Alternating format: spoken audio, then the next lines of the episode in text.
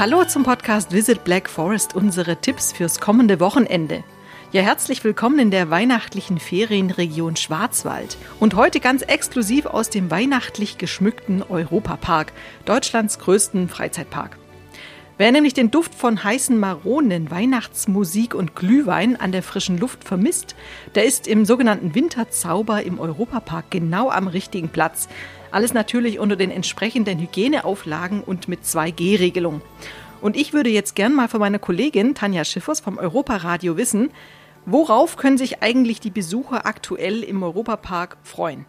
Oh, Okay, da muss ich weit ausholen, denn tatsächlich gibt es hier einiges zu erleben und zwar allen voran sehr, sehr viele Lichter. Äh, ich würde lügen, wenn ich selber nachgezählt hätte, aber es sollen wohl rund 2,5 Millionen Lichter sein, die hier blinken. Das sind dann unter anderem natürlich Lichterketten oder einzelne Lichtervorhänge, Kerzenketten, Christrosen. Also überall ist tatsächlich dann auch mit Stimmung und Licht dafür gesorgt worden, dass es hier nicht nur weihnachtlich riecht wegen der. Maronen, sondern auch weihnachtlich aussieht. Bäume, ganz viele Bäume, wenn du dich umguckst, ganz viele Weihnachtsbäume. Ähm, Genau, es gibt sogar den ein oder anderen ziemlich großen vorne im deutschen Themenbereich auf der Deutschen Allee und am Luxemburger Platz, der ist dann bis zu 15 Meter hoch. Also es ist dann wow. nicht nur ein normaler Weihnachtsbaum, den man sich sonst so äh, ins Wohnzimmer stellt. Das Weihnachtsdorf im historischen Schlosspark Balthasar, also auch vorne im deutschen Themenbereich direkt, wenn man reinkommt. Dann gibt es noch einen Christkindlmarkt hinten in Irland im Themenbereich. Und da gibt es dann tatsächlich auch so einen bunten Mix auch an Delikatessen. Das heißt, da kann man dann beispielsweise auch wirklich typisch weihnachtliches Essen essen, auch mal einen Glühwein trinken gehen oder einen Punsch, je nachdem. Vorne im Schlosspark sind dann auch noch so ähm, 45 riesige Lichterfiguren aufgebaut worden, die dann auch nochmal für eine Weihnachtsstimmung sorgen und noch ein Pro-Tipp von mir, der jetzt nicht unbedingt was mit Weihnachten zu tun hat, aber tatsächlich neu in der Wintersaison ist.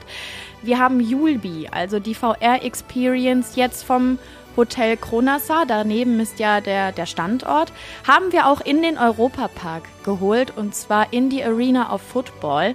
Da kann man jetzt tatsächlich kostenlos, wenn man sowieso schon im Europapark ist, Julbi testen für fünf Minuten. Da gibt es dann so eine kleine Preview hinten im englischen Themenbereich. Einfach einen Timeslot buchen und schon seid ihr dabei. Tanja, du bist ja normalerweise nicht am Wochenende hier und trotzdem kannst du für dieses Wochenende was Besonderes empfehlen. Auf jeden Fall, denn es soll schneien. Also ich glaube, dass man da hier dann auf jeden Fall das richtige Weihnachtsfeeling hat. Ne? Es ist ja jetzt auch ähm, Dezember dann. Wir sind quasi mitten im Weihnachtsfeeling drin. Auch sonst hat man hier vorne im französischen Themenbereich wird dann die Kugel auch nochmal beleuchtet. Und ich glaube, das stelle ich mir ziemlich schön vor, dann auch bei Schnee. Ab 17 Uhr dann regelmäßig gibt es da eine Show. Apropos Schnee, man sollte sich vielleicht schon ein bisschen dicker einpacken, weil ja. äh, ne, so mit den Fahrgeschäften, die gehen ja auch im Freien. Also ich glaube, es lohnt sich am Wochenende in den Europapark zu kommen und wer gerne lieber an die frische Luft möchte, der kann am Wochenende auch zu dem bezaubernden Glotterteller Engelweg gehen. Ähm, dort im Glottertal, das vielleicht einige eher für die Schwarzwaldklinik kennen, da gibt es sozusagen das Tal der Engel. Und auf dem knapp vier Kilometer langen Rundweg an den Rebbergen entlang könnt ihr eine einzigartige Welt der Engel, nämlich Kunstwerke von Engeln, geschnitzte Holzfiguren bestaunen. Und mein Tipp wäre, bringt doch zum Aufwärmen einfach eine Thermoskanne mit Kinderpunsch für eure Liebsten mit. Außerdem, wer es ein bisschen rustikaler mag oder ein bisschen mehr äh, kulturell mag, der kann ins Fachwerkstädtchen Gengenbach in der Ortenau zur Adventszeit ähm, nämlich das Adventskalenderhaus besuchen.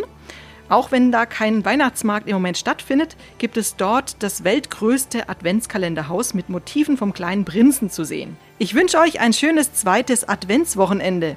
Alle Infos zu unserem Podcast Wochenendtipps könnt ihr nochmal in den Shownotes nachlesen. Viel Spaß!